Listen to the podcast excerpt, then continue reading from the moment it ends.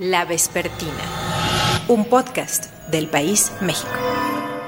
¿Qué pretende el presidente Andrés Manuel López Obrador al anunciar un acuerdo para que las obras de su gobierno sean eximidas de las debidas autorizaciones al considerarlas como prioritarias, estratégicas, de interés público y con estatus incluso de seguridad nacional? Bienvenidos a la Vespertina. Soy Salvador Camarena y este es el podcast correspondiente al 24 de noviembre del 2021. Agilizar trámites y que por los eh, trámites burocráticos no se detengan las obras. El lunes 22 de noviembre, el presidente Andrés Manuel López Obrador publicó un acuerdo en el Diario Oficial de la Federación mediante el cual se declara de interés público y seguridad nacional la realización de múltiples proyectos y obras de su gobierno, en muchas materias, por ejemplo, infraestructura en el sector de comunicaciones, telecomunicaciones, aduanero, fronterizo, hidráulico, medio ambiente, turístico, salud, vías férreas, ferrocarriles, puertos, aeropuertos, prácticamente todas las obras que se le antoje al gobierno de la República. De hecho, salvo Marcelo Ebrard, secretario de Relaciones Exteriores, todo el gabinete firmó el acuerdo. Esto significa que todas las obras que el presidente diga podrán obtener un permiso para ejecutarse en solo cinco días e incluso si no lo obtienen, se dará por sentado que sí lo obtuvieron. Y tendrán todo un año para cumplir con los trámites que originalmente se habían requerido. Tres expertos aquí en la Vespertina nos ayudan a entender las consecuencias, las implicaciones de esto que ya se conoce como el decretazo.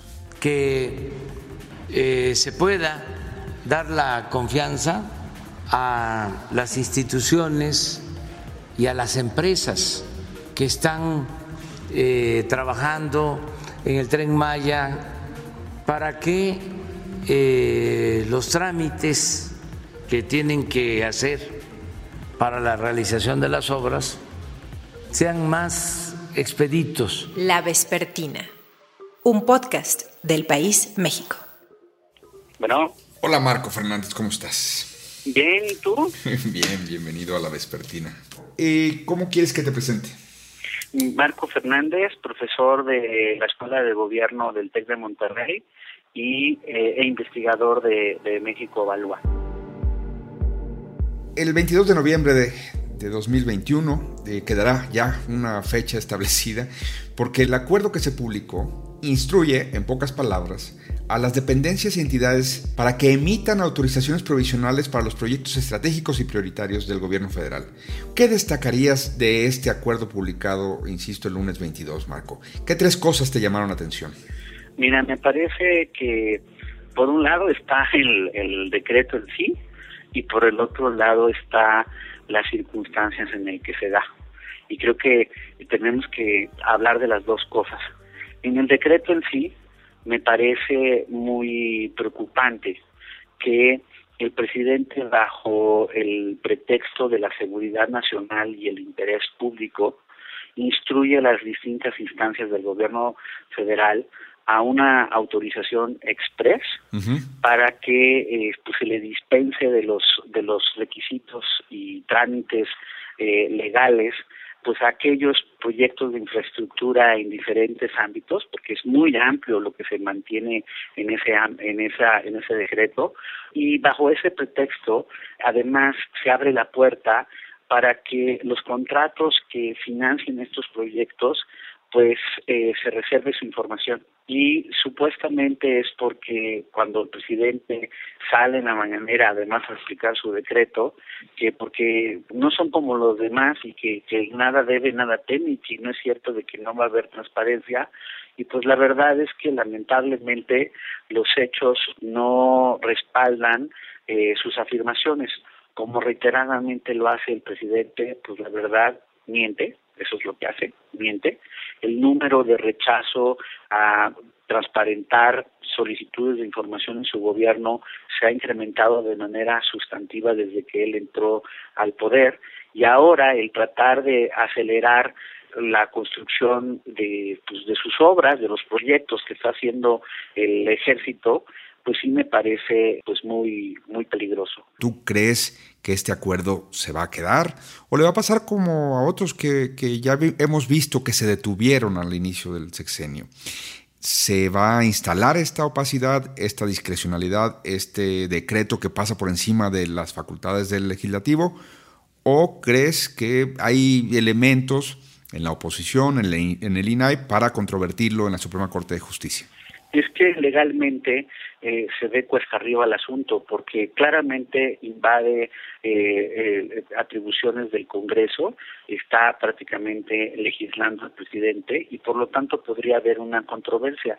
Pero para ello pues, se requiere que lo presente ya sea el presidente de la Cámara de Diputados o la exministra de la Corte, precisamente, y presidente del Senado, Olga Sánchez Cordero. Yo dudo que la señora Olga Sánchez Cordero esté eh, dispuesta a desafiar al presidente y con todo y su supuesta prestigio de la carrera judicial se va a tragar el decreto eh, del presidente. Mm. Después, pues uno ve, y la otra opción es que los particulares que están afectados por violarse su derecho a participar en procesos de la construcción de estos proyectos de infraestructura se amparen en contra del decreto.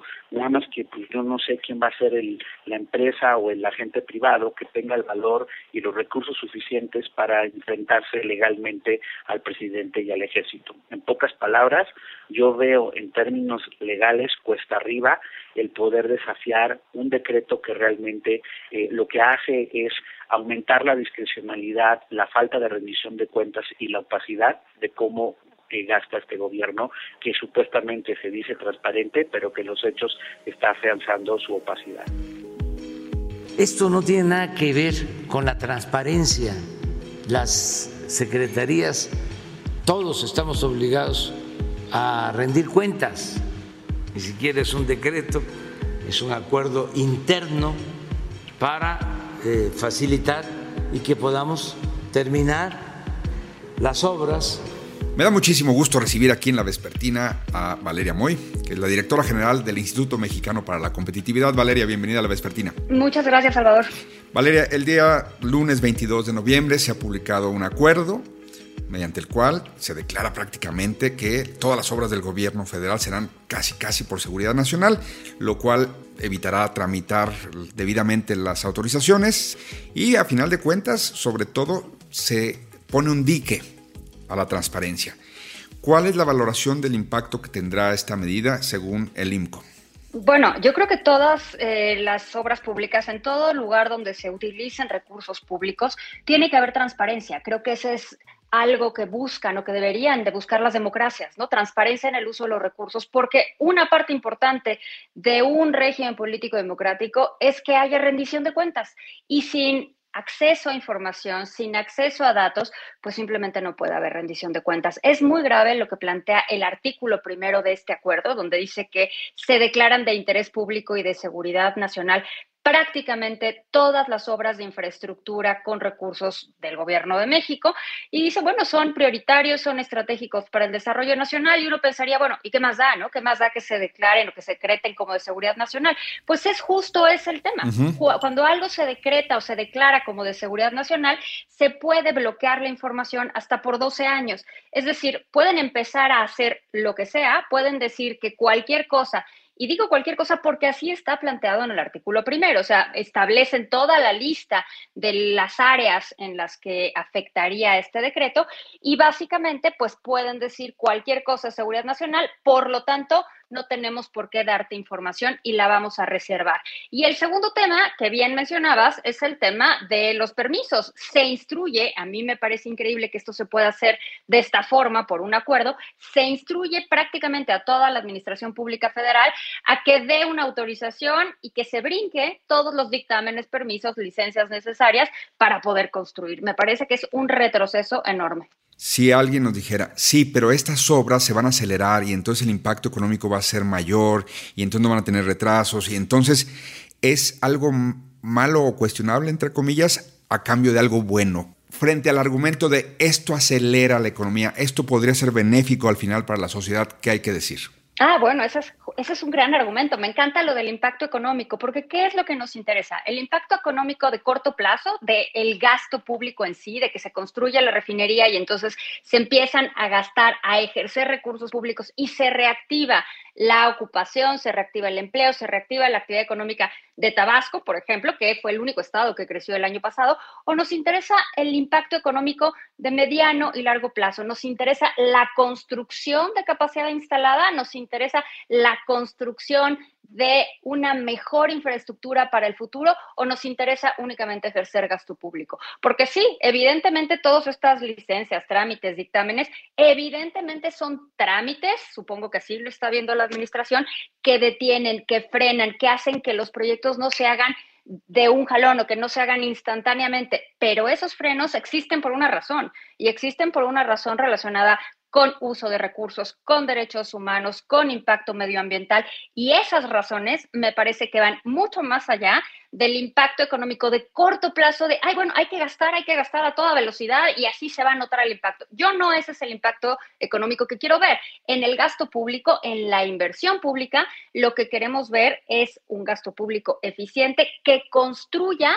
para el mediano y para el largo plazo. No queremos únicamente un despilfarro de recursos. Y sí eventualmente impactaría con esta llave que acaban de cerrar a la transparencia y a la tramitología, por ponerlo en términos despectivos? Entonces el gobierno va a acelerar su gasto, va a meterle más dinero a la economía. Hay que recordar que el presidente al principio de su administración dijo en repetidas ocasiones que él se iba a encargar de que toda obra de infraestructura que se empezara durante su administración se terminara durante su administración. Al presidente le gustan esas obras que se pueden construir relativamente rápido porque le gusta ver el resultado de su propia obra, no le gusta pasar la bolita, no le gusta pensar que una obra puede tomar más de tres, cuatro, cinco, seis años en construirse. Y en este sentido, me imagino que el presidente quiere meterle velocidad no solo a estos proyectos que trae ahorita, sino a cualquier otro que se le ocurra. Finalmente, los mercados, tú también eres analista económica, van a reaccionar. A veces los empresarios están contentos con estas mismas medidas. A veces ellos también quisieran brincarse las manifestaciones ambientales, los permisos, las consultas con las comunidades. ¿Los mercados qué van a decir? Todos vemos los trámites como un obstáculo. La verdad es que cuando tienes que hacer un trámite y te piden 18 millones de cosas, pues de verdad en ocasiones dices, bueno, ¿por qué tengo que hacer todo esto? Pero en algunas ocasiones, en la mayoría de las ocasiones, esos trámites deberían de existir por una razón por una razón más allá del gusto o de la preferencia de la persona que está construyendo o que está decidiendo hacer esa obra. A mí me parece que esto no lo tenemos que ver como desde la perspectiva de los mercados, esto es de la perspectiva de la construcción de un país. Y la construcción de un país, de un país democrático y de un país que construye infraestructura hacia el futuro, no la captan los mercados. Los mercados se mueven en el corto plazo, los mercados reaccionan a noticias, los mercados reaccionan a volatilidad del momento. Esto no tengo la impresión de que lo vayan a capturar los mercados, pero sí va a ser detrimental para el país, porque cuando se limita, se obstruye la transparencia, siempre es un paso para atrás. Gracias Valeria Muy por haber estado aquí en La Vespertina. Encantada. ¿Se imaginan si a Claudio y X González, papá e hijo, porque actúan de manera coordinada y conjunta, junto con el exministro Cosío se les eh, ocurre que hay que meter un amparo para este, detener la obra porque eh, está muy lejos el aeropuerto, porque eso es lo otro que traen, que está muy lejos o que va a hacer mucho ruido y nos presentan un amparo, pues ya no terminamos. Me da mucho gusto recibir aquí en la vespertina al doctor Mauricio Merino, que es investigador en la Universidad de Guadalajara, donde por cierto dirige el Instituto de la UDG CIDE, una iniciativa muy original, y además es investigador nacional nivel 3. ¿Cómo estás, Mauricio? Querido Salvador, pues encantado de escucharte y a tus órdenes. Muchísimas gracias. Este 22 de noviembre se publicó en el Diario Oficial de la Federación el acuerdo por el que se instruye a las dependencias y entidades de la Administración Pública Federal a realizar las acciones que se indican en relación con los proyectos y obras del Gobierno de México, considerados de interés público y seguridad nacional. Así dice Mauricio, tú ya lo has leído y hay un gran debate. ¿Cuál es tu primera reflexión al respecto? Yo creo que reproduce con mucha nitidez, Salvador, la desesperación que el presidente López Obrador ha expresado en diversas ocasiones en las mañaneras respecto los permisos, los dictámenes, los trámites que deben llevarse a cabo antes de emprender obras públicas para salvaguardar, entre otras cosas, por ejemplo, el medio ambiente. Los estudios de impacto ambiental pues se toman tiempo y eso desespera al presidente. Lo ha dicho, no lo digo yo, lo ha dicho él en las mañaneras varias veces. Él considera que todos estos trámites son inútiles, que sus obras son absolutamente prioritarias y que deben pasar por encima de todas estas otras eh, reglamentaciones que sin embargo, eso sí ya lo digo yo, se establecieron justamente para evitar abusos ambientales o abusos administrativos o para garantizar la más plena transparencia y afirmar la rendición de cuentas de todos los procesos de obras públicas. Como sabemos, pues es donde se cometen los peores actos de corrupción, hasta está el clásico, ¿no? Decía, se le atribuye a Carlos Hank, Carlos Hank padre, al original, decir, mientras más obra, más sobra. Exacto. Eh, Mauricio, conoces desde hace muchos años al presidente. Bueno, lo conocí, ¿eh? Lo conocí, lo conocí. A este señor me resulta un poco ajeno, sí. Es muy pertinente la acotación. Gracias. Lo conociste hace muchos años y lo has observado como fenómeno político eh, durante más tiempo. Eso sí. ¿Por qué se atreve a hacer esto? ¿Por qué un decreto de estos se puede publicar con el águila, el Estados Unidos mexicanos? ¿Por qué se siente con la capacidad de hacerlo? Cuando pues se está metiendo en el territorio del legislativo, está con un decreto queriendo sobrepasar leyes establecidas y algunas constitucionales, sin duda. El presidente está en la cuarta transformación del país. El presidente no está en un gobierno, no está en un sexenio. Esa es la lógica del régimen actual. Está cambiando la historia, está pensando en que esto equivale a la independencia, a la reforma o a la revolución, por lo menos, ¿no? Porque además, obviamente, su cuarta transformación considera que es pues la más importante de todas las transformaciones que ha vivido México. Yo lo leo en esa clave, en esa clave eh, no es ideológica, sino es absolutamente pragmática, ¿no? Esto no es un gobierno más, esto no es una política pública más, no es resolver problemas y ya. Su objetivo no es resolver problemas nada más, como lo haría cualquier gobierno. Su objetivo es cambiar el régimen político de México. No. No estoy improvisando, lo ha dicho de todas las maneras posibles. Quienes nos hemos tomado la molestia de leer todos sus libros, qué horror, pero yo he leído todos sus libros Sabemos que además es un proyecto de largo aliento que lo trae desde hace mucho. Entonces, él está convencido de que él y los suyos, ¿no? Y quienes lo acompañan, de que están haciendo la revolución desde el escritorio. Este, somos nosotros quienes insistimos en leer esto como un régimen convencional, democrático, convencional, con un gobierno con una ideología, digamos, más eh, más cargada hacia la izquierda, con mayor tendencia igualitaria, etcétera. No, no es así. Estamos equivocados. Yo estoy convencido de que el gobierno de López Obrador se asume a sí mismo como un gobierno revolucionario de cambio radical del régimen político. ¿Qué le toca a la sociedad que construyó un andamiaje en 30 años de contrapesos, de algunas, pues sí, legislaciones muy pormenorizadas para poder salvaguardar derechos de comunidades, el medio ambiente, para poder detener abusos de opacidad, hechos al amparo de la opacidad, que crearon el INAI, estas, eh, digamos, estas tres décadas, esfuerzos ciudadanos y algunos gubernamentales. ¿Qué, qué toca para que para que frente a esa transformación, entre comillas, haya también, pues digamos, una participación con respecto a sí, órale, pero así.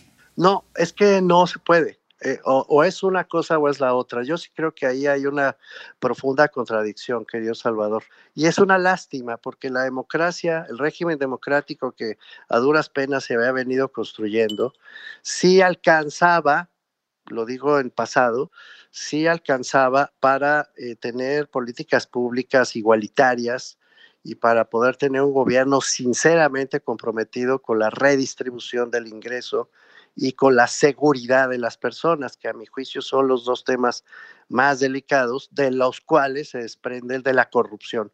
Pero el presidente ha desechado esos eh, instrumentos que son necesariamente complejos. Es difícil explicarle a la gente cómo funciona eh, la aprobación de una obra pública, es difícil explicarle a la gente cómo funciona la transparencia, cómo puede llegar un expediente y por qué es importante. Todo eso ya le cambiaron la pura acción del gobierno diciendo esto lo hago porque necesito entregar mi programa de obras públicas que va a beneficiar al pueblo.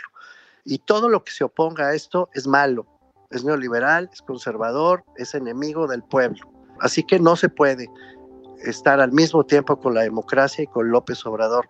O estás en la revolución o estás en la democracia y cada quien optará. Gracias a Mauricio, también a Valeria por supuesto y a Marco.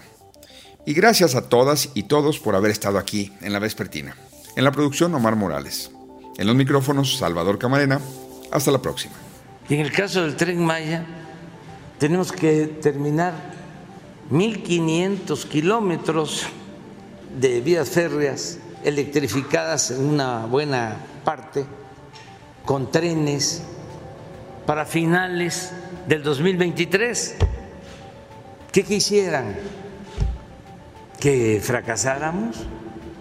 ¿Que no se concluyera la obra? Pues no, tenemos que terminarla. La Vespertina, un podcast del País México.